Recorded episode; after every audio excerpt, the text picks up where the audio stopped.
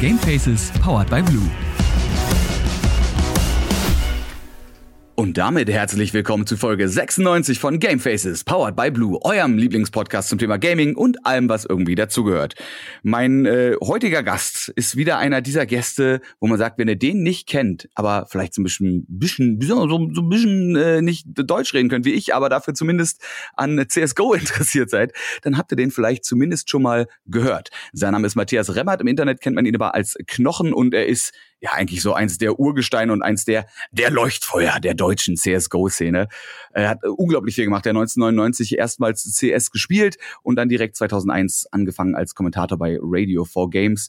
Ist äh, einer der Mitbegründer unter anderem von so Szene-Seiten wie 99 Damage, moderiert im deutschen TV bei Run Esports, ist bei Freaks for You unterwegs und generell, wie gesagt, äh, eine der Personen, die man in der deutschen CS-Szene definitiv kennen sollte, wenn nicht sogar kennt. Und äh, jetzt ich genug über ihn geredet. Jetzt darf er selber über sich reden. Hallo Matthias, hallo Knochen. Hi, Servus. Äh, ja, vielen, vielen Dank für die Einladung. Äh, freut mich sehr ähm, und äh, freue mich auf den spannenden Austausch mit dir. Wir kennen uns ja vor allem, kann man ja dazu sagen, äh, schon so ein bisschen privat. Wir haben uns, glaube ich, kennengelernt auf der ESL-Meisterschaft im Frühling 2000, was war das, 18, ja, glaube ich. Jetzt musst du pokern, jetzt musst, jetzt musst du punkten hier. Äh, ja, auf jeden Fall eine der, der ESL-Meisterschaften äh, und dann einige Events zusammen mitgemacht, ja. Äh, unter anderem tatsächlich auch mit, mit Kollege Venom, den wir auch schon hier im Podcast hatten, wo ich natürlich jetzt äh, nebenbei ganz heimlich nochmal raussuchen werde, welche Folge das ist und das so nebenbei einstreue. Aber damit wäre das, äh, das dynamische, für mich persönlich zumindest, das dynamische ESL CSGO-Duo dann auch endlich komplett. Da zeige ich meinen Sammelkarten, oh naja, kann ich voll machen, gut, einglitzernden ja. Knochen, einglitzernden Venom, geil. Und irgendwann in 20 Jahren, ja, kann ich das für 1000, 1000 Milliarden Euro verkaufen. Ja, äh, ich weiß gar nicht. Glück. ganz, ganz furchtbar. Meine, meine Social Media Feeds sind aus irgendeinem Grund voll mit Leuten, die Pokémon-Kartenpacks aufmachen, obwohl ich bewusst immer schnell weiter scrolle und sage so, äh, kein Interesse, aber anscheinend irgendwer da draußen will, dass ich Pokémon-Karten kaufe. Ich weiß auch ja, nicht warum. Am, am Rande kriege ich es auch mit. Ist äh, nicht ganz meine, meine Welt, äh, aber zumindest äh, in, in meiner Kindheit natürlich auch mit den äh, wunderbaren Panini-Bildchen aufgewachsen äh, und da auch immer fleißig gesammelt, getauscht und äh, Heftchen voll gemacht. Von der sammelst du, sammelst du die, es gibt ja diese CSGO-Sammelkarten. Ich hab, Bist du da drin? Ich habe lange äh, mit mir gerungen, äh, ob oder ob nicht. Ähm, ob man irgendwie dann so der, der Early Adopter ist und äh, da irgendwie mitmacht und äh, darauf spekuliert, dass irgendwann was wert ist. Ich habe äh, früher ähm, innerhalb von Steam, also bei den Majors und sowas, äh, mhm. da immer fleißig gesammelt äh, und auch geschaut, dass man was hat. Ich habe auch äh, einige Sticker für ganz gut Geld äh, verkauft, ähm, also für meine Verhältnisse. Ähm, ich glaube, der, den teuersten Sticker, den ich verkauft hatte, war irgendein äh, Ami-Sticker für 120 Dollar oder so. Ähm, also es war schon, war schon ordentlich. Schmerz nicht. Für die, die es vielleicht nicht. Ja. Für, für die, die es vielleicht nicht wissen, muss man jetzt dazu erklären, dass es sich hier nicht um, um haptische, anfassbare Sticker handelt, sondern um digitale Sticker, die man eben in äh, Counter-Strike auf seine Waffen kleben kann. Ja. Und da gibt's halt ja natürlich irgendwelche, irgendwelche Grafiken, da gibt's aber mittlerweile auch äh, so diese geilen Signature-Sticker, wo du dann natürlich das Team-Logo hast und dann eben die Unterschrift von verschiedenen Pro-Gamern. Also du kannst dir quasi Autogramme deiner, deiner Lieblings-CSGO-Spieler auf deiner Lieblingswaffe draufkleben. Ja. Und dann kannst du ihn nicht mehr abmachen. Also kannst du ihn abmachen, aber dann ist er quasi kaputt. Also er wird quasi wie abgeschabt und das, wie das halt mit Stickern ist, ne? Ja, so ist es. Also ja. klar, manche ja. manche Sticker, ich weiß noch früher, das war auch so ein Ding, ne? Sticker sammeln. Sticker-Album, ja. Ja, mit, und dann so äh, hast du Leuchtsticker und dann manchmal genau, so die Glitzis und ja, genau. Ja. Ja. Und die, ich finde die, da gab's ja diese dreidimensionalen, die man so leicht eindrücken konnte, ja, weißt, weißt, ja. die so leicht angenommen, die konnte man wieder abmachen, ja. weil die gingen halt nicht kaputt, die waren aus, korrekt, na, die sind ja alle irgendwie aus Plastik, aber die waren aus so, so härterem Plastik, die haben vielleicht nicht mehr geklebt, aber zumindest konntest du die abmachen und notfalls einfach mit einem Prittstift irgendwie hinten drauf und woanders korrekt, rankleben. Die geilen Leuchtsterne an der Decke. Das stimmt, ja, ja. die äh, biolumineszierende, wie auch immer das heißt, wenn, wenn Sachen sich mit äh, Sonnenlicht aufladen, und, und dann, nachts, nachts ja, großartig. Ja, wunderbar. Gibt's dann bestimmt auch, ey, wenn's wenn's das gäbe, so Leuchtsticker und dann stell dir mal vor, du spielst irgendwie eine Runde, eine Runde Dust und dann sitzt da einer so in den Katakomben irgendwo drin und du siehst den nicht, aber du siehst so eine, so eine leuchtende AK mit so Sternen drauf. Ja, ja, wie es dann blinkt, Rainbow Colors, ja. Schöne voll Disco der, im Katakomben. Voll der, voll der Buff, generell bei jedem etwas dunkleren, auch so irgendwie Rainbow Six Siege, da sitzt irgendwo einer, liegt so unterm Bett und, und kommt so ein leichter Leuchtschauer und du weißt so, okay, ja. da sitzt da der Hund, ja. Wer weiß, und, wo die Reise noch hingeht, ja. Ich, mein, ich möchte ehrlich gesagt gar nicht wissen. Aber vielleicht gibt's dann äh, irgendwann auch ja, richtige, richtige Sticker zum Nachkaufen. Wie gesagt, weil diese, diese Trading Card Dinger, ich krieg das über einen Kollegen mit, der macht das tatsächlich und äh, gibt dann immer an mit seinen Hero und dann Phalanx Edition und was weiß ich was. Und dann denke ich mir so, okay, die Spieler kenne ich, ja, ja. bin ich mittlerweile tief genug drin, um zu wissen, wer ein Simple ist zum Beispiel, wobei ein Simple kann man wirklich kennen.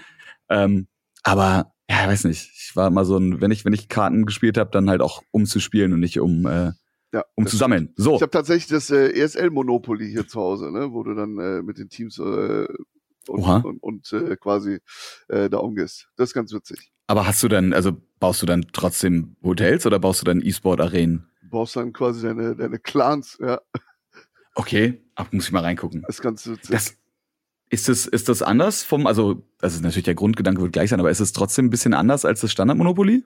Ähm, also von so ähm, Spielmechaniken? Von der, ich, ich glaube, von der Spielmechanik ist es relativ äh, ähnlich. Äh, ist halt einfach nur auf E-Sport umgemünzt und gebrandet. Hm. Und damit ist okay. äh, ganz witzig. Ich muss nur gerade dran denken, ich habe irgendwann mal dieses, äh, auch wenn wir abdriften, aber ist halt so, dieses Super Mario Monopoly mir geholt, ja. wo es halt auch so irgendwie, ich glaube, da gibt's Items und so. Und das ist natürlich prinzipiell wie Monopoly, aber da sind so ein paar andere Game Design Änderungen drin, wo ich mir denke, okay, da hat jemand wirklich Monopoly genommen und gesagt, was sind so Dinge, die man aus dem Mario-Universum kennt? Ja. Wie bauen wir die jetzt in dieses uralt Monopoly-Spiel ein, um das eben im Kern zu behalten, aber gleichzeitig frisch und neu zu machen, dass man sagt, okay, das ist nicht einfach nur Monopoly und du läufst halt nicht mit dem Schuh, sondern mit dem Yoshi. Ja, ja, ja. ja. ja. Wie komme ich denn jetzt von, von veränderten Monopolies zu äh, wahrscheinlich gar nicht, aber ich, auf Oldschool, das ist, oh, ah, sehr, siehst du? Es ist immer, immer gut, mit Profis zu arbeiten. Ja, da brauche ich mein Gehirn nur halb anstrengen, kann ich eigentlich auch alleine äh, monopolieren lassen, sag ich schon, moderieren lassen.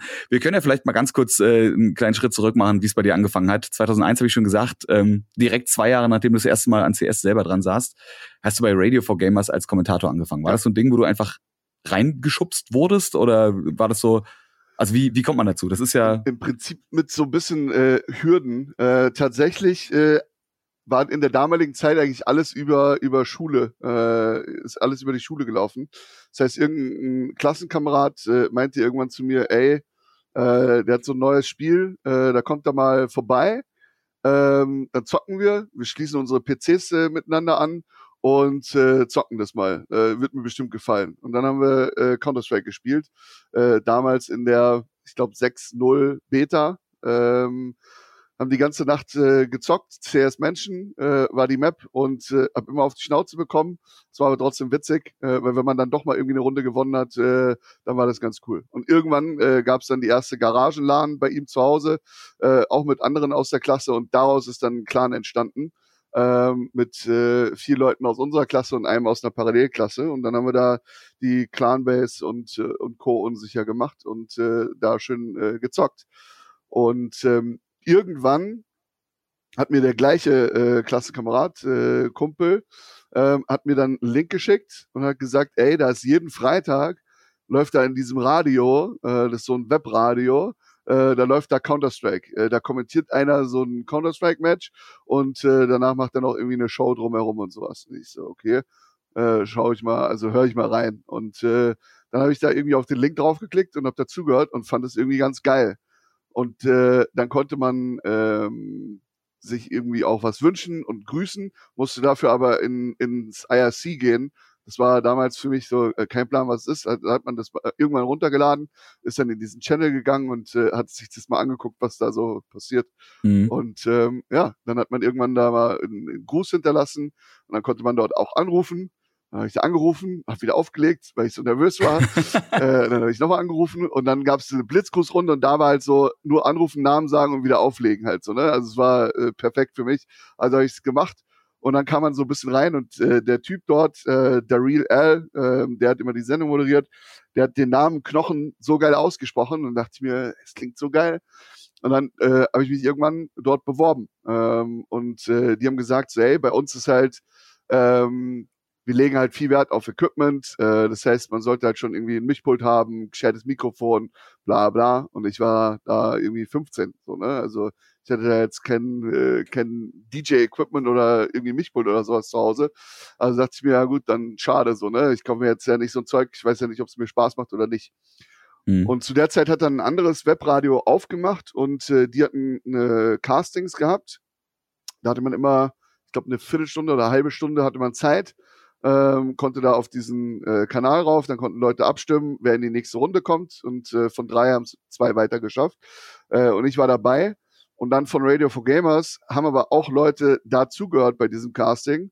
Und die haben mir danach geschrieben und meinten, ey, das war doch ganz cool und äh, krass, das ohne Equipment äh, doch so gut und bla bla. Und sie würden mir eine Chance geben. Und äh, dadurch habe ich dann bei Radio for Gamers anfangen können dann habe ich äh, mein Mischpult gekauft. Ähm, da war dann einer von den Kollegen, der hat irgendwie Nähe Frankfurt gewohnt, äh, ist dann äh, zu Besuch gekommen, dann hat man sich da getroffen, der hat mit mir dann irgendwie Equipment ausgesucht. Und dann weiß ich noch, habe ich äh, noch Rest D-Mark bezahlt äh, und dann äh, den, den zweiten Teil quasi dann schon in Euro. Äh, also hat man noch irgendwie so die Rest D-Mark losgeworden. Und dann, äh, ja, das war quasi der, der Startschuss. Ähm, also ne, über Umwege dann zu Radio for Gamers.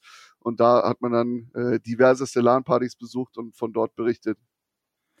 Aber war das einfach so ein Ding, was für dich auch vollkommen klar war, dass du Sachen moderierst? Also war das was, wo du auch in der Schule irgendwie zum Beispiel schon immer gesagt hast, so, du warst irgendwie der Klassenclown oder du hast besonders gern Vorträge gehalten und vor Leuten geredet? Weil wenn du jetzt sagst, du, du warst zu aufgeregt, um bei einem Radio anzurufen und nur kurz wen zu grüßen ja. zu, oh, ich bewerb mich mal als Moderator. Ja.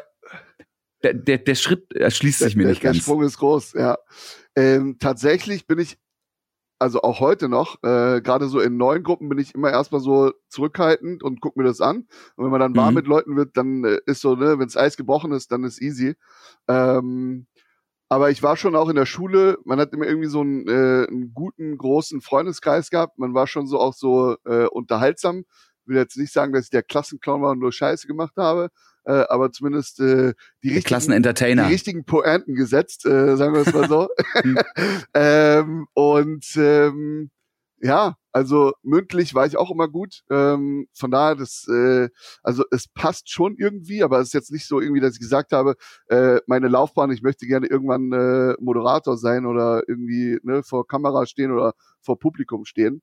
Ähm, aber ja, es hat irgendwie, äh, hat es dann äh, ganz gut gepasst und äh, dann hat man sich so reingefunden. Und äh, mein, zu der Zeit äh, hatte man auch noch weniger Charme, sage ich mal. Äh, und äh, dann war das auch dann relativ easy, das, äh, das zu machen. Und es war dann äh, ganz cool, hat Spaß gemacht. Und für mich war es ja auch mal so ein Ausprobieren und äh, Umtesten, mhm. so, ne? Ähm, aber ich habe, glaube ich, trotzdem relativ früh erkannt, äh, auch wenn ich äh, gerne gezockt habe, ich werde nie so gut sein wie die, wie die ganz großen Pros, äh, wo man irgendwie mal hin wollte und habe äh, schnell erkannt, äh, ich kann was anderes, wo ich ganz gut drin bin oder zumindest äh, großen Spaß dran habe. Ähm, und äh, ja, habe das dann äh, sehr akribisch verfolgt. Du hast dann äh, so diesen, diesen nicht Schritt gemacht, aber so, so, eine, so eine Reise gemacht, die man so auch versteht und hast dich dann unter anderem bei Freaks for You beworben und dann ging das einfach weiter. Du hast als Praktikant angefangen, bist dann Azubi geworden, bist dann Projektleiter geworden, dann Abteilungsleiter für TV und äh, bist mittlerweile heutzutage der Senior Vice President TV and Media Production, was natürlich sehr, sehr groß und sehr, sehr wichtig klingt. Und, und Product auch, sehr, auch noch. ja. Oh, okay. Entschuldigung. Alles ich, gut. Ich, ich, ich, wollte dein, ich wollte dein Licht hier nicht auf den Scheffel stellen. Ja. Ähm, aber das ist ja auch so ein Ding, wo man dann wahrscheinlich auch irgendwie reinrutscht. Also klar, hast du dich bewusster äh, beworben, aber es gab ja damals keine wirklichen Studiengänge dazu. Ne? Es gab keine, keine Ausbildung. So, wir haben mit Mori zum Beispiel schon mal geredet, den ja. man ja auch kennt, der Kollege Mori von den, auch von den Freaks und von den Spandauern, der mittlerweile ja einen Ausbilderschein hat und der diesen Job schon so lange macht, dass er mittlerweile tatsächlich Leute ausbilden könnte. Korrekt, ja. Ähm, aber das gab's ja damals Ausbilder nicht. tatsächlich sogar. Du warst Moris Ausbilder? Ja, Echt? Ja, ja, Abgefahren. Ja. also Aus Ausbilder im Sinne von, aber wirklich Ausbilder oder im Sinne von, du hast ihm quasi die Sachen beigebracht, nee, nee, aber nicht. Ich, äh, ich stand quasi in seinem IHK äh, als Ausbilder war ich benannt. Hast du Ausbilderschein ja, ja, tatsächlich ja. dann? Abgefahren. Okay, ja, dann, äh, dann ist ja die perfekte, die perfekte Frage, die ich habe, weil wie gesagt, es geht eben um dieses, ne, bei dir war es ja viel Learning by Doing, also du musstest dir das alles selber beibringen, yes. weil es eben, für dich gab es keinen Knochen, der dir das hätte beibringen können. Ähm, und weil halt auch die Gaming-Szene damals ja immer noch komplett in den Kinderschuhen steckte. Aber ähm, wenn du es jetzt heute nochmal machen müsstest, so, würdest du es anders machen? Also beziehungsweise was würdest du so Leuten an Tipps geben, die jetzt sagen, ich will das auch gern machen und heutzutage hätte ich ja Mittel und Wege, wie ich es machen kann? Also ich glaube, heute hast du auf jeden Fall viel, viel, viel, viel, viel, viel mehr Möglichkeiten als damals. Ähm, ich glaube, damals war es auf der einen Seite einfacher reinzukommen, als es heute dann vielleicht der Fall mhm. ist. Weil ähm, so wenig waren noch? Ja, weil der Markt überschaubar war und man kannte sich halt mhm. einfach untereinander so, ne? Also gerade dieses Thema Vitamin B, äh, was ja mhm. ne, äh, immer, immer gerne benannt ist. Ähm, damals war es halt einfach, ja, man kannte sich einfach untereinander. Und äh, ich habe mich auch, also ich habe noch nie eine offizielle Bewerbung an, an äh, Freaks geschickt gehabt, ähm, sondern das war halt einfach so, ne, man kannte sich und mhm. ey, hast du nicht Bock? Und äh, da kam immer eins zum anderen so. Und ähm, nach Radio for Gamers ging es für mich weiter zu Raute Musik, äh, was dann später Europas größtes Webradio geworden ist. Mhm, kann man mit, durchaus kennen. Mit, mit JJ und, und Co. Ähm, und ähm, da hatte ich quasi den, den Gaming-Part dann aufgebaut und äh, da hatte Freaks for You damals große Angst davor äh, mit ihrem Radio GameSports, äh, weil dann auf einmal natürlich äh, eine Konkurrenz und Automusik war halt einfach ein Name äh, mit äh, extrem vielen äh, Zuhörern und ähm, ja, hatten dann halt so ein bisschen Sorge, äh, wenn wir jetzt damit starten, äh, wie das dann halt so weitergeht und äh, waren dann auch auf äh, vielen Events vertreten. Ähm, GameSpots war quasi so ein bisschen dann der, der, der, das Hausradio von, von Freaks, äh, die damals die NGL gemacht haben. Das heißt, die ganzen LAN-Partys, gab ja damals die WWCL und die NGL.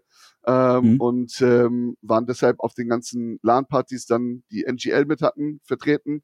Ähm, und wir haben damals dann so ein bisschen äh, Fokus gehabt auf äh, die Ligen, die Online-Ligen, die es gab, ESL, Friday Night Games, Giga Liga äh, und sowas.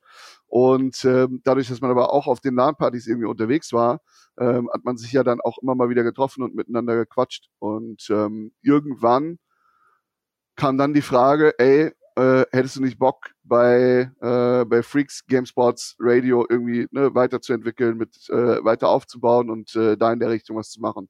Und äh, das war dann 2005 der Fall und dann hat man quasi ja schon ein Jahr mehr oder weniger zusammengearbeitet und kannte sich dann nochmal intensiver durch Events, äh, wo man dann auf den diversen LAN-Partys unterwegs war. Äh, damals äh, habe ich auch noch in Frankfurt gewohnt, habe auch damals äh, quasi noch meine äh, ich hatte mein Fachabi gemacht, habe dann ein Jahrespraktikum gemacht äh, in einem ganz anderen Bereich, Luft- und Raumfahrttechnik und okay. ähm, hatte dann 2006 ähm, Ende 2005 hatte ich meinen Ausbildungsvertrag in dieser Firma in Frankfurt schon unterschrieben äh, zum Industriekaufmann und ähm, hatte dann aber, weil zu dem Zeitpunkt äh, in diesem Jahr keine Ausbildungsstellen mehr frei waren, äh, hätte ich quasi gute neun Monate, zehn Monate Pause gehabt.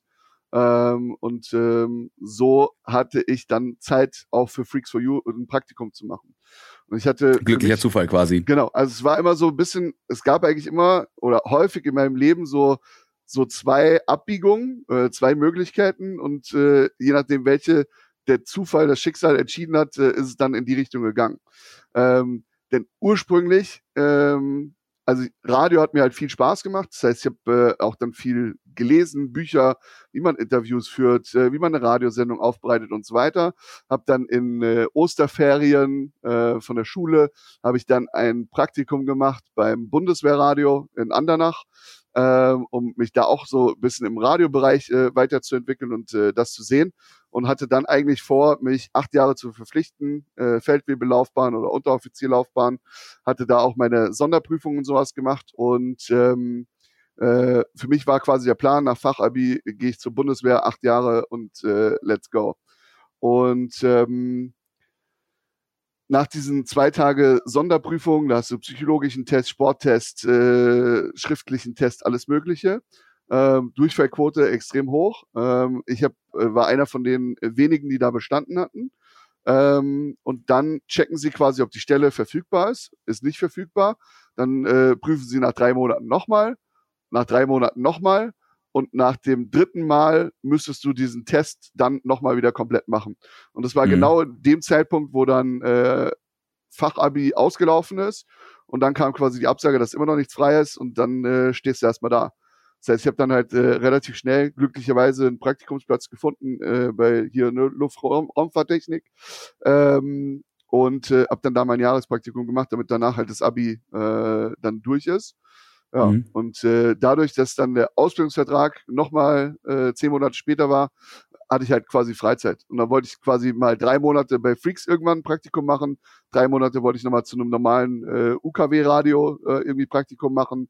Und drei Monate hätte ich dann bei der Firma, äh, wo ich angefangen hätte oder weitergemacht hätte, äh, dann einfach nochmal gejobbt und äh, bisschen Geld verdient oder gut Geld verdient. Und ähm, dann kurz vor Weihnachten 2005 kam dann der Anruf äh, von, von, von Micha Freaks und meinte, ey, wir suchen gerade dringend jemanden, der ab Januar äh, nach Berlin kann, um dort Praktikum zu machen. Hast du Zeit? Und dann habe ich gesagt, äh, ja, also grundsätzlich schon. Äh, ich müsste noch mal so ein bisschen was klären. Äh, äh, ich sag dir noch mal Bescheid. Ab wann äh, würde es denn losgehen? Also naja, eigentlich, äh, ne, wenn es nach denen geht, direkt hier am 2. oder 3. Januar. Ähm, ja, und das war halt kurz vor Weihnachten so, ne? Und äh, dann habe ich mit meinen Eltern gesprochen, weil äh, von den Kosten her hätte ich es mir damals nicht leisten können. Ähm, mhm.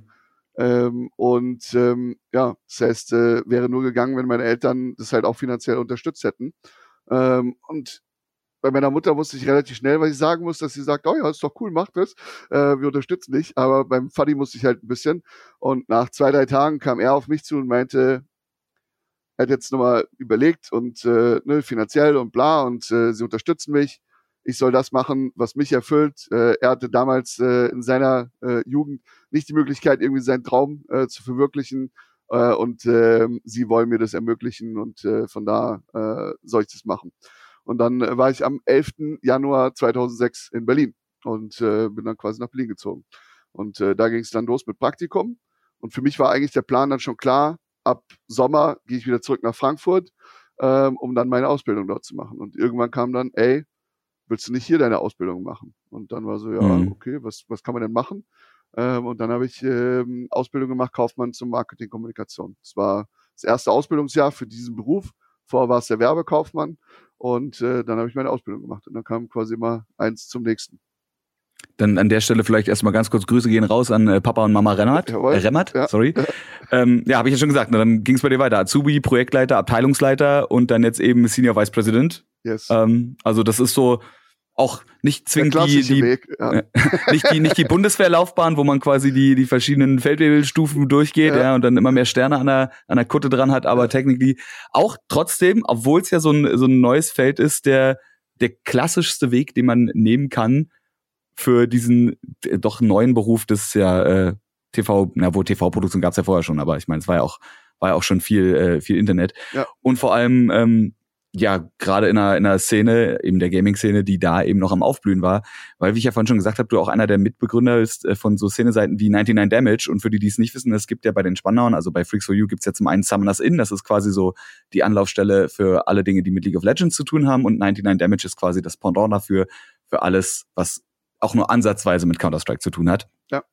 Ähm, ja, wie, wie kam es dazu? Also wie, was genau, wenn ich jetzt sage, du bist Mitbegründer von der Seite, ist das korrekt oder muss man das noch irgendwie spezifizieren? Nö, ist äh, 100% korrekt. Also im Prinzip die Seite habe ich äh, gestartet ähm, unter dem Dach von Freaks. Ähm, Im Prinzip war damals, also wir hatten GameSpots als Plattform mehr oder weniger. Äh, da haben wir unsere äh, damals Radiosendungen gemacht und äh, dann später die äh, Videostreams und äh, waren da auch einer der, der Vorreiter mit. Und äh, so wie wir heute äh, bequem Twitch kennen und jeder kann da irgendwie einen Kanal aufmachen und äh, loslegen und streamen, so einfach war es damals nicht, weil damals musstest du im Prinzip für den Traffic bezahlen, äh, wenn du einen Videostream gemacht hast. Es war mhm. sehr teuer. Ähm, äh, da kommen schon ein paar Daten zusammen, ja. Sehr, sehr teuer. Äh, heute wirst du bezahlt für den Content, den du streamst. Früher musstest du bezahlen, um den Content streamen zu können. Ähm, und da hatten wir gemacht, äh, Counter-Strike und Warcraft waren so eigentlich so die, die Core-Games. Ähm, und irgendwann ging es ja dann von Warcraft weiter zu StarCraft. Und äh, StarCraft war das erste Mal, dass wir es nicht unter dem Label von GameSpots gemacht haben, sondern unter My StarCraft als neue Seite. Äh, damals äh, Kaldor, ähm, kennt man vielleicht auch. Ähm, in der, in der deutschen Szene ähm, oder international, äh, macht ja inzwischen äh, fast ausschließlich Englisch. Ähm, der hatte dann äh, My StarCraft aufgemacht und ähm, das war so der erste Schritt, wo wir eine dedizierte Community-Seite für ein Spiel nur gemacht haben. Und das hat ganz gut funktioniert, ähm, hatte aber auch zur Folge, dass auf GameSpots natürlich deutlich weniger Traffic äh, los war äh, und mhm. halt immer ein bisschen kleiner geworden ist. Und äh, so in der Endphase von Counter-Strike ähm, 1.6 ähm, hattest du im Prinzip zwei größere Szeneseiten. Die größte war Readmore äh, und die, die danach kam, war Fraxter. Auf GameSpots war nicht mehr viel los. Das heißt, ähm, ich habe sehr viel, wenn ich gestreamt habe, halt auch mit der Community von Readmore interagiert. Ähm, und es war dann so auch die primäre Anlaufstelle.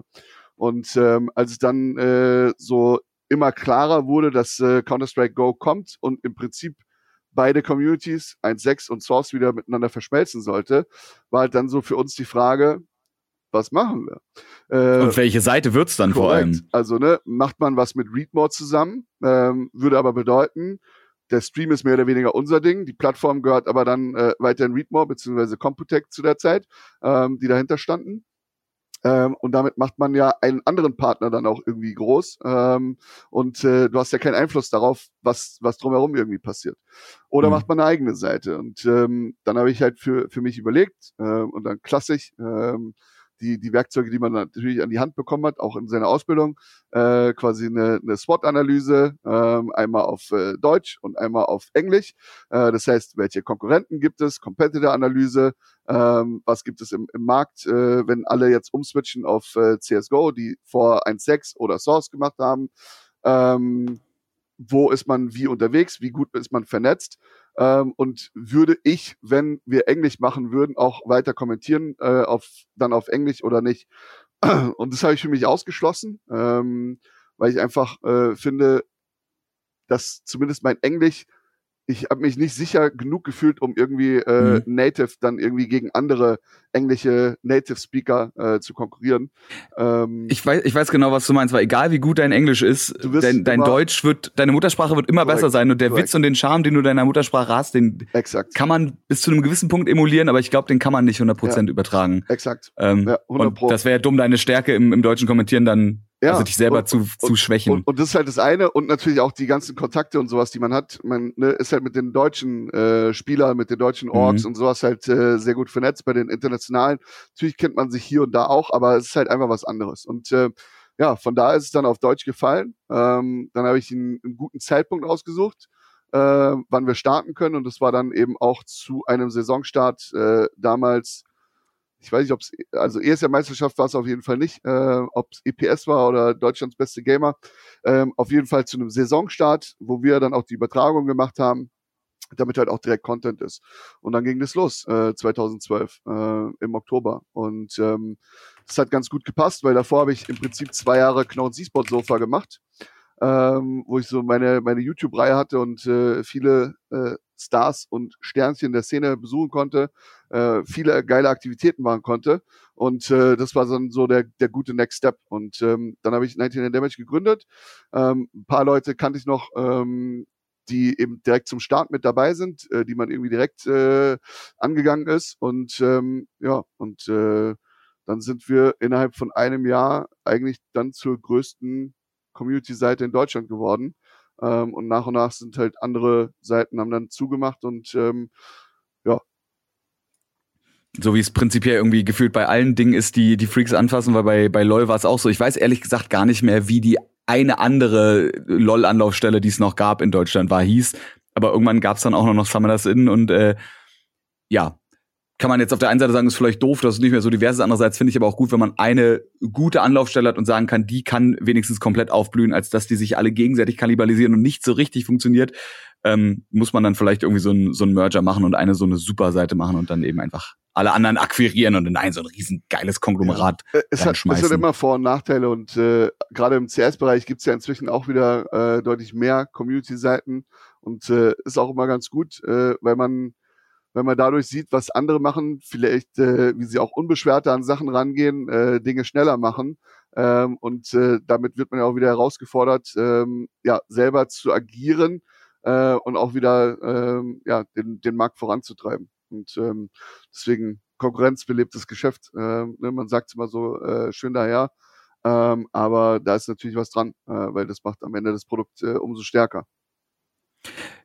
Du hast jetzt vorhin schon äh, gerade eben, ne, das ist mein, mein bisschen BWL-Wissen, was ich noch hatte, wieder wach geworden, als du angefangen hast mit SWOT-Analysen, auch wenn ich ehrlich gesagt nicht mehr weiß, was, was das A war, Strength, Weaknesses, Strengths, irgendwas Opportunities und Threats. Und genau. Korrekt. Ach stimmt, das ist ja gar nicht A, es ist ja SWAT, das ist ja mit O. Opportunities yes, yes, und yes. Threats, ja. Ja, ja. Deswegen finde ich nichts, was mit A anfängt. Ich wieder im Spiel unterwegs, ja. Ja, ne? G Gewaltfantasien und Shooter-Spiele haben mein Gehirn kaputt also gemacht. Also in Deutsch Stärken, Schwächen, Chancen und Risiken. So, ne? Und, ja, ähm, und im Englischen Strength, Weakness, Opportunities und Threats. Weaknesses, ja. Äh, ja und Threats, genau. Ja. Ähm, nee, aber hast du damit gezeigt, dass du natürlich auch äh, auf, auf planerischer Seite schon was auf dem Kasten hast? War es damals schon bei dir so, dass du dich äh, entscheiden musstest oder immer so ein bisschen hin und her getanzt bist zwischen eben der einen Seite, wo du Moderatorknochen bist und ihm sagst, okay, ich, ich caste Spiele, ich moderiere Sachen, ich moderiere eben zum Beispiel mein Sofa. Yes. Ähm, und auf der anderen Seite, okay, ich setze mich aber auch hin und plane Sachen, um dann eben Seiten wie 99 Damage aufzubauen. Hast du damals schon gemerkt, das ist ein Problem für dich, dass du beides unter einen Hut bringen musst? Oder hast du so Momente gehabt, wo du einfach gesagt hast, ich switch jetzt von null auf gleich und jetzt ist zwei Stunden lang Planungsknochen und nachher muss ich wieder zwei Spiele casten und danach kann ich wieder weiterplanen? Tatsächlich ähm, ist es so gar nicht bewusst in der Zeit, wo man immer irgendwie auch auf mehreren Hochzeiten getanzt hat oder mehrere Hüte auf hatte, mhm. äh, weil ich es irgendwie aus meinem Leben bisher auch immer so gewohnt war, dass man nicht irgendwie so sein eines Ding hat und das war's. Ich habe äh, damals neben der Schule, ich habe schon immer zwei Sportarten gemacht, zwar einmal äh, Kunsttouren und äh, und Fußball, äh, wo man schon immer irgendwie so die die Sachen hatte. Ähm, ich hatte neben der Arbeit dann quasi auch immer äh, irgendwie den Part äh, ich hatte damals irgendwie in der, äh, bei uns in der, in der, in einem, in einem Ort in der, in der Kirche quasi noch geholfen und sowas. Also es war immer, dass man irgendwie mehrere Sachen zu tun hatte. Mhm. Ähm, und so war es dann auch irgendwie im Beruf. So, ne? Also ich hatte ja neben der Ausbildung musste ich auch teilweise auf äh, Messen vorbereiten, auf Messen moderieren und äh, während andere dann irgendwie äh, aus der Schule, wenn sie irgendwie keine Ahnung, mal ein Event am Wochenende hatten, dann äh, hatten sie halt danach frei. So, ne? Bei mir war dann Montag direkt wieder Schule, Klausuren schreiben äh, und äh, gib ihm so, ne? Und nach der Schule war es äh, ins Büro gehen und äh, die anderen waren dann so, ja, ich ich gehe jetzt nach Hause. ich so, ah ja, nee, ich muss äh, ins Büro. Ich so, ah ja, okay, ich muss nur einen, einen Tag in der Woche ins Büro äh, nach der Schule, nicht beide Tage. Ähm, ja, und so war das halt schon immer irgendwie. Auch die Events, die wir gemacht haben, ich habe ja am Ende vor Ort moderiert.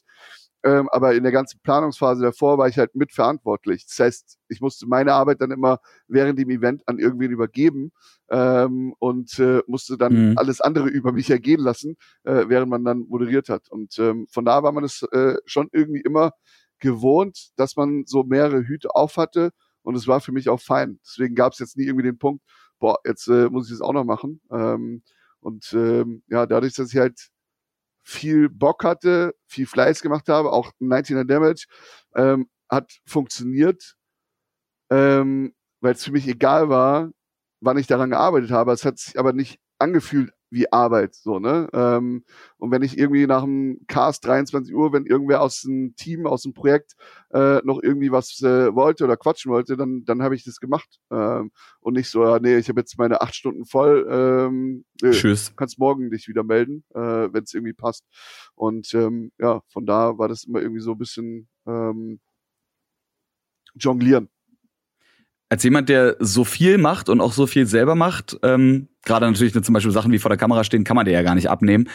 Ähm, aber jetzt, wenn du zum Beispiel schon gesagt hast, du bist angenommen auf einer Messe und musst ja dann irgendwann einfach auf die Bühne und kannst faktisch in dem Moment nichts anderes machen, weil natürlich 100%, 110% Knochen auf der Bühne die Leute entertainen muss und da ist na, da kann man nicht mal kurz sein Handy checken oder mal eine Mail schreiben, ja. ist einfach nicht möglich.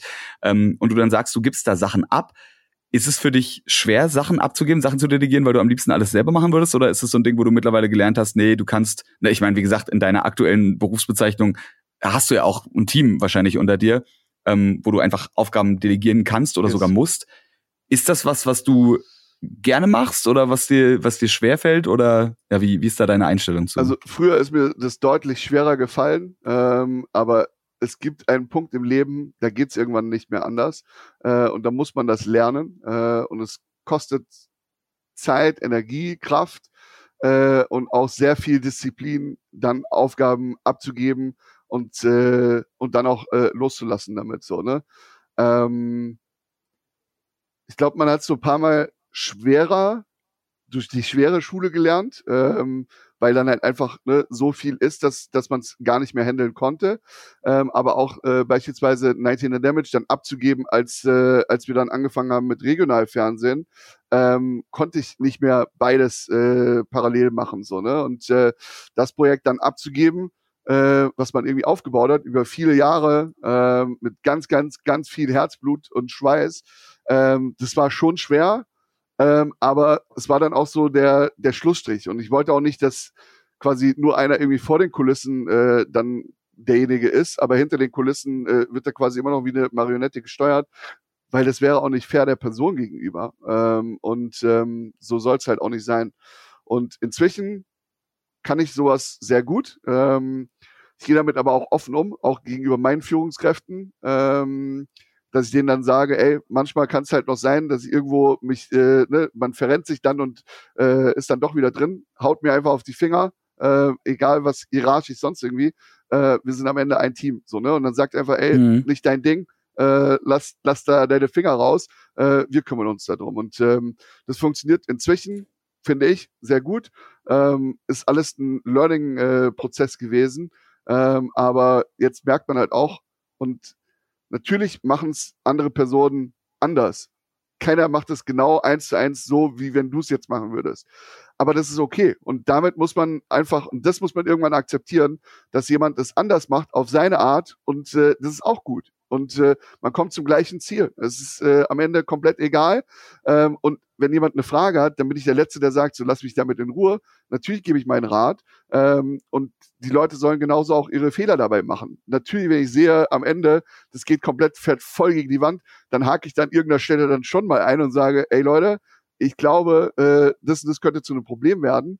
Ähm, aber das ist auch fein. So, ne? Und äh, bei anderen Sachen, wenn es halt so kleine, kleinere äh, Sachen sind, dann mach den Fehler. So, ne? Ich, ich habe auch nur gelernt, weil ich viel alleine machen konnte und weil ich Fehler machen konnte. Und daraus lernt man und wird besser. Und äh, wenn man das einmal akzeptiert, dass man A, ein gutes Onboarding und eine Übergabe macht ähm, und die Zeit dafür investiert, weil meistens ist ja, ja, wenn ich es dem jetzt erkläre, in der Zeit kann ich es auch selber machen. Das ist toll funktioniert für Ja, aber wenn du es ihm einmal erklärst, musst du es ihm beim nächsten Mal nicht mehr erklären. Ne? Korrekt. Ne? So, ne? Und Zeitinvestment. Das ist, und das ist halt das Ding. So, und wenn man das einmal verstanden hat, äh, dass man einmal halt äh, mehr Zeit investieren muss, danach wird's aber weniger auf deinem Tisch, dann fängt man A damit an und äh, wenn du der zweite äh, wichtige Step ist, auch zu akzeptieren, dass äh, Leute es anders machen. Und ähm, ja, moment, also aktuell, es würde gar nicht mehr anders gehen. Ich habe jetzt bei mir äh, um die 120 Leute unter mir ähm, das heißt, die könnte ich gar nicht alle irgendwie äh, ne, ähm, einzeln betreuen. Korrekt. So und ähm, habe mhm. bei mir jetzt momentan neun Direct Reports, sieben Führungskräfte, die quasi dann die ganzen Departments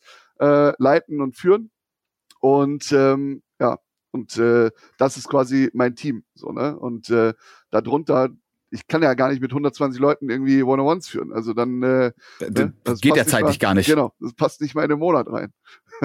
so. Das, äh, ich, ich merke gerade, äh, wie sehr auch ne, so, so Führungskraft sein einfach auch was Pädagogisches hat, wo man einfach merkt, okay, man hat so ein bisschen, fast schon so ein bisschen auch wie so eine Eltern-Kind-Beziehung gleichzeitig, Total. weil du auch sagst, ne, man muss, wie auch bei einem Kind, man muss natürlich gucken, dass das Kind nicht von der Klippe rennt, aber yes. Man kann eben auch mal vielleicht daneben sitzen und gucken, wenn es einfach mal kurz stolpert und sich dabei nichts bricht, aber ne, und einfach lernt, okay, wenn ich ja. zu schnell renne, packe ich mich aufs Maul. Ja, exakt. Muss man auch, muss man lernen.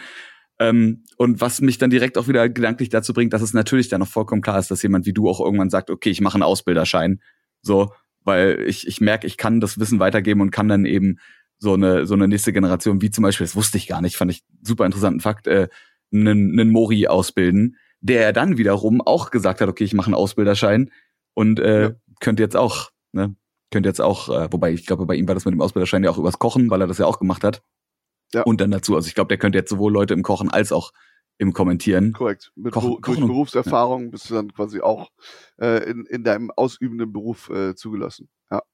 Genau, das hat man schon mal. Du musst, du musst den Beruf nur lange genug machen und dann einmal quasi Leuten beweisen, okay, ich kann das auch gut vermitteln und dann kriegst du quasi den Ausbilderschein und dann ja. äh, kannst du alles, was du über, gibt's da eine Jahresanzahl? Ich weiß gar nicht mehr, ich glaube, Mori hat's gesagt. Aber wenn du eine bestimmte Anzahl an Jahren oder Ich glaube, Zeit, fünf ja. Jahre Berufserfahrung, äh, irgendwie so, ähm, hängt aber auch immer, glaube ich, ein bisschen ab von Bundesland zu Bundesland und äh, wie dringend gerade auch Ausbilder gebraucht werden und pipapo mhm.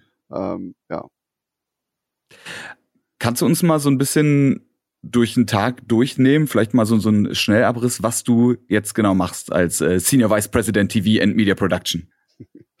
ähm, also, im Prinzip ist meine Arbeit äh, sehr viel fremdbestimmt, äh, weil wenn irgendwer was hat, äh, dann muss ich reagieren. Das heißt, ich habe jetzt nicht äh, klassisch irgendwie, das so sieht mein Tag aus und mhm. habe jetzt die ganzen Aufgaben. Äh, die stehen bei mir natürlich auch irgendwie drinne. Äh, die werden aber dann auch immer mal äh, von Tag zu Tag weitergeschoben, weil man dann halt wirklich Zeit dafür hat.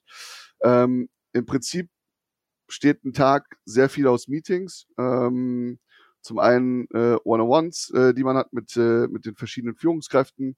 Ähm, also es ist, glaube ich, einfacher, so eine, so eine Woche zu beschreiben. Ähm, ich habe quasi mit allen Führungskräften Bi-Weeklies. Ähm, dann gibt es Monthly Meetings, wo man über das reine Department äh, spricht. Ähm, und dann äh, gibt es nochmal Meetings, wo wir alle meine Führungskräfte zusammenkommen, um so ein bisschen Teambuilding und Erfahrungsaustausch und sowas. Ähm, dann äh, bin ich in, in Top-Management-Meetings äh, logischerweise unterwegs, ähm, wo dann quasi Overhead Top-Management zusammenkommen, über verschiedene Themen gesprochen wird. Ähm, dann haben wir VP-Meetings, äh, wo wir quasi über alles intern, ne, was gibt's gerade für Themen, Pitches, Projekte, wie läuft wo was, äh, gibt's irgendwo Herausforderungen. Ähm, dann gibt's äh, zwischendrin sehr viele Fragen, äh, wo man mal irgendwie, ey Knochen, hast du kurz Zeit? Äh, oder ey Knochen, kannst du hier mal kurz äh, mithelfen? Oder kann ich hier mal kurz deine Meinung? Ähm, Leute zu empowern, ähm, Dinge anzuhören, ähm, dann auch mal Dinge zu challengen, wo man gefragt wird, hier, wir würden das gerne so und so machen äh, bei dem Konzept oder äh, was auch immer äh, es irgendwie sein kann. Äh, neue Produktausrichtung, hier ist jetzt die Zielgruppenanalyse, äh, so wollen wir uns weiterentwickeln. Ähm, und teilweise auch in, in Pitches äh, dabei zu sein, äh, wo man manchmal eine größere Rolle einnimmt, manchmal eine kleinere ähm, oder nur facilitated. Ähm, dann zusätzlich bin ich gerade noch im, im, im Valorant-Projekt äh, bei uns mit äh, drinne, ähm, die, die VCT ähm, produzieren wir ja hier in Europa ähm, und da habe ich auch eine, eine feste Rolle im Team ähm, und äh, gebe da quasi so ein bisschen dann äh, Guidance und Erfahrung mit und äh, blicke da drüber. Ähm, dann bist du in, in Kundenterminen mit dabei. Ähm, ja, im Prinzip. Ähm, das war schon eine, eine sehr ausführliche Antwort auf jeden Fall. Ja, Bewerbungsgespräche das bist du manchmal noch mit dabei. Ähm, ja, solche Geschichten. Und dann viel Freigabesachen, Budgets. Hm. Excel ist mein, äh, mein treuester Freund auf jeden Fall. Hm. Dass man, dass man da nochmal, man kommt, man kommt nicht ja. dran vorbei, ne? Ja, ja, ja. Ist, es ist furchtbar. Ähm, wo du gerade Valorant gesagt hast, äh, das wäre tatsächlich auch nämlich noch eine Frage, die mir so ein bisschen äh, gerade hochkam, klingt so negativ, aber die, die gerade in mir aufkam, weil du ja natürlich, du bist ein alter CS-Hase und ich weiß bei dir persönlich auch, weil wir unter anderem schon gespielt haben und auch weil du mit meinem äh, manchmal Co-Moderator hier mit Max, mit Frackstube yes, natürlich, yes. Ja, Sil Silberlöckchen und Brimstone ja, genau. sind dann da sind dann da gern mal zusammen unterwegs gewesen auf den Valorant-Servern. Ja. Ähm, und da natürlich auch drin bist, aber schon man ja irgendwie sagen kann, dass vor allem CS Valorant, also diese beiden, diese beiden Tech-Shooter so deine Heimat sind. Du jetzt aber natürlich bei Freaks for You als, als Senior Vice President TV and Media Production äh, nicht nur noch CS machen kannst, sondern eben für viel verantwortlich ist, yes. äh, bist. Ist das was, was dir schwer gefallen ist, zu sagen, so ich würde eigentlich, wenn es geht, nur CS und dann vielleicht jetzt Valorant machen? Oder ist es für dich, dass du sagst, nö, E-Sport ist E-Sport und dieses ganze Ding als solches, ich meine, du kannst ja immer noch so ein bisschen in CS und Valorant drin dabbeln. Ja. Ähm, geht das gar für dich? Ähm, ja, auch allen voran, weil ich damals, also ich habe natürlich Counter-Strike war mein, ne, das war mein Herz, meine Seele. Ähm, und zwar nicht irgendwie so ein Spruch, sondern ich bin damit groß geworden, es hat Bock gemacht. Man hat so viele Leute dadurch kennengelernt, so viele Leute glücklich machen können ähm, und Leuten auch irgendwie dadurch einen, einen Job gegeben im E-Sport und äh, das war immer geil. Aber ich habe auch immer gerne anderen E-Sport geschaut. Ähm, ist jetzt nicht, dass ich irgendwie das Gefühl gespürt habe, boah, ich würde das auch gerne kommentieren und äh, auch gerne machen. Aber ähm, geschaut habe ich es gerne. So, ne? Ich habe super gerne mhm. damals äh, auch immer Warcraft geschaut. Ich habe es nie gerafft. Ähm, aber ich habe es einfach gerne geschaut, so, ne, wenn es dann in diese Fight ging und so. Irgendwann wusste man schon so, ah, ist gleich vorbei, so, aber ne, wie alle Einheiten da heißen, kein Plan. Ähm, ich habe auch, ich fand auch immer eine ESWC oder eine WCG ganz geil, weil man einfach ganz viele verschiedene Spiele gesehen hat ähm, und hab die mir auch gerne angeschaut, so, ne. Also es, ähm, ich war jetzt nie irgendwie so festgelegt auf eins oder ne, nur das, was ich selber kommentiere, gucke ich und spiele ich irgendwie auch. Ähm, und genauso auch im, im normalen Sport. So, ne? Ich schaue einfach gerne Sport. Ähm, und da ist egal, ob jetzt gerade Fußball läuft ähm, oder ob es dann irgendwie, keine Ahnung, Football, Rugby äh, oder auch mal ein Snooker ist oder sowas. So, ne? Es ist einfach, ähm, und, und so war das für mich. Und ähm, jetzt auch im Produktbereich äh, natürlich muss man so ein bisschen auf die, auf die Markttrends schauen, gucken, was hat welches Potenzial, welcher Publisher steht dahinter, wo man dann auch schon ein Gefühl hat, äh, kann was werden oder wird wahrscheinlich eher mhm. so ein, ne, ein, halbes Jahr, Jahr irgendwie aktiv und dann äh, ist es halt wieder irgendwie weg. Ähm, und da, dafür muss man halt auch einfach offen sein. Und äh, Counter-Strike habe ich einfach sehr lange gemacht letztes Jahr das Mikrofon äh, quasi abgelegt und äh, damit auch für mich so abgeschlossen in Anführungszeichen. Äh, natürlich schaut man es noch, ähm, aber nicht mehr zu dem Grad äh, wie in der aktiven Zeit. Ähm, Valorant macht mir extrem viel Spaß. Äh, ich schaue es gerne, es ist einfach was Frisches, was Neues ähm, gerade. Und äh, was ich momentan viel spiele, äh, das so abends dann zum Runterkommen, ist äh, eine Runde TFT. Ähm, das ist halt für mich entspanntes Zocken. Äh, da kann man ganz gut abschalten, doch noch mal eine E-Mail nebenbei machen oder was auch immer. Ähm, und äh, das funktioniert ganz gut. Ähm, aber ich schaue sehr viel E-Sport, sehr viele Streams ähm, und ja. Was du für ein Arbeitstier bist, das das bei dir vollkommen selbstverständlich und als was Positives äh, zu, sagen ist, zu sagen, ich, ich kann Spiel spielen und das Spiel ist für mich gut, wenn es entspannt und ruhig ist und ich dabei vielleicht sogar noch eine Arbeit-E-Mail beantworten kann. ja. Schon ein bisschen, bisschen bezeichnend. Wenn du dir so, ich meine, man ist ja selber auf, auf E-Sport-Events unter anderem gewesen, jetzt sei es die ESL-Meisterschaften, die Deutschen, wo du halt einfach beruflich unterwegs warst. Aber für was für Gaming-Events würdest du dir jetzt heutzutage noch als Privatperson Karten kaufen? Also wenn du sagst, so da, da hätte ich wirklich mal Bock, Frage. mir das mal, mir das mal zu geben. So ein, weiß ich nicht, so ein International zum Beispiel irgendwie, so ein Dota 2. Boah, da glaube ich äh, ehrlicherweise nicht. Ähm, ähm, gucken auch, ja, aber das reicht mir von zu Hause. Ähm, also für Major würde ich auf jeden Fall äh, Geld ausgeben, äh, CS Major. Ähm, eine Gamescom würde ich wahrscheinlich auch hinfahren, äh, auch wenn ich das nicht jedes Jahr bräuchte als Privatperson, mhm. ähm, weil es halt einfach extrem voll ist. Ähm, ESL One Cologne ist Wahnsinn, wenn man da mal vor Ort war, dann, dann, dann weiß man es, ähm, was es irgendwie in einem auslösen kann. Ähm, IAM Katowice äh, war ich tatsächlich noch nicht ähm, und ist ja so die die die Uhr äh, so ne, also da ging es ja quasi so los in den in großen Stadien. Mhm. Ähm, das war sehr cool. Ich fand auch das Dota-Event damals in Frankfurt äh, extrem nice, äh, weil es halt im Stadion war und man einfach ein Stadion mal anders kennenlernt ähm, als äh, dann nur zu einem Fußballspiel und ähm, das war auch ganz cool.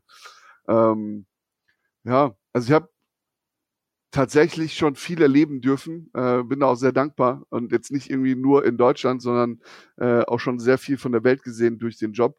Ähm, DreamHack war extrem geil in Jönköping damals, DreamHack Winter, ähm, mhm. weil es einfach nochmal ein ganz anderes Level ist als, äh, als das, was man hier aus Deutschland kennt. Ähm, ich habe diverse Messen schon sehen dürfen, egal ob es jetzt eine, eine Computex äh, war, äh, oder eine, eine äh, CES in, in Amerika. Ja, also ich glaube, wenn es nochmal eine WCG oder ESCC geben würde, dann würde ich mir da als Privatperson auch eine Karte kaufen, weil die Events waren, äh, waren cool für die damalige Zeit. Aber ich habe schon gemerkt und ich habe auch so ein bisschen, da, da habe ich ja schon drauf abgespielt, ne, da war halt viel äh, Dreamhack, äh, äh, die, I, die, die IEMs, ja. äh, die Majors, die ESL Ones in Köln. Also sehr natürlich trotzdem sehr, sehr CS-heavy. Ja. Hätte mich aber auch gewundert, wenn jetzt deine Antwort gewesen wäre, ja, na, alles, alles, aber CS brauche ich nicht mehr, habe ich schon genug gesehen. Ja. Ähm, und das ist aber genau was, äh, wo ich eh auch noch hin wollte, wo du auch gerade eben selber schon gesagt hast, du hast dann jetzt, äh, was letztes Jahr? Ja, letztes Jahr, ne, 2021. Ja das äh, Mikro quasi ja an die Wand gehangen oder gedroppt oder wie auch immer man das, was, keine Ahnung, was da der der korrekte Ausdruck Mic ist. Drop, um dich dann, geil. Ja, ja. ja ne, hast den hast äh, letztes Jahr den den großen Mic Drop hingelegt ähm, und dich ja von der von der Bühnenwelt mehr oder weniger verabschiedet, um dann eben jetzt unter anderem deiner aktuellen Tätigkeit als Senior Vice President TV und Media Product bei Freaks for You Gaming nachzugehen. Aber ein guter Moment, um Sachen aufzuhören, ist nicht nur 2021 um Knochen heißt, sondern auch jetzt denn hier ist der große Cliffhanger, denn Warum das ein guter Zeitpunkt war, darüber würde ich gerne beim nächsten Mal mit dir quatschen und dann vielleicht auch noch so ein paar, also ein paar alte äh, Geschichten aus dir rauskitzeln. Sehr gerne. Sowas, sowas wie äh, Einschlafen bei der Arbeit oder so. Perfekt, ja. Vielleicht, vielleicht können wir Kenn das nochmal rausbringen. ja, das, äh, ach, ach, echt? Dazu musst du mir auf jeden Fall beim nächsten Mal mehr erzählen. Da hören wir uns da draußen natürlich wieder, aber vorher gibt's hier noch einen Tierfakt, ja. Du hast leider nicht die Wahl. Ich habe jetzt einfach beschlossen, du kriegst jetzt mal einen Fakt zum Thema Grizzlybären. Mhm. Grizzlybären haben nämlich, falls du es nicht wusstest, lieber Knochen, eine Kieferkraft oder eine Kieferdruckkraft ja, von acht, acht Millionen, Millionen Pascal. Pascal, ja. Warum weißt du das? Nein, das, ich habe einfach nur mitgejoked. Okay. Ist gut. okay, ja gut, ich meine, was soll es sonst an der Pascal, man weiß es, ist die, die Druckeinheit. Reicht übrigens aus, um eine Bowlingkugel in der Mitte oder wo auch immer man so hinbeißt, äh, zu durchtrennen. Krass. Was auch, was auch immer man mit so einem Skill braucht, aber vielleicht ist das irgendwann in der Zukunft wichtig, wenn wir uns alle in Grizzlybären verwandeln sollten und bei den internationalen Bowlingball-Zerquetzungs-Majors äh, mitmachen so oder so ähnlich. Top. Knochen, dir erstmal vielen Dank, dass du dir die Zeit jetzt genommen hast. Wir hören uns natürlich dann bei der nächsten Aufnahme wieder. Und ihr da draußen, wir hören uns wieder bei Folge 97 und hoffentlich auch 98, 99 und so weiter. Und dann natürlich auch beim zweiten Teil mit Matthias Remmert, aka Knochen. Bis dann. Tschüss.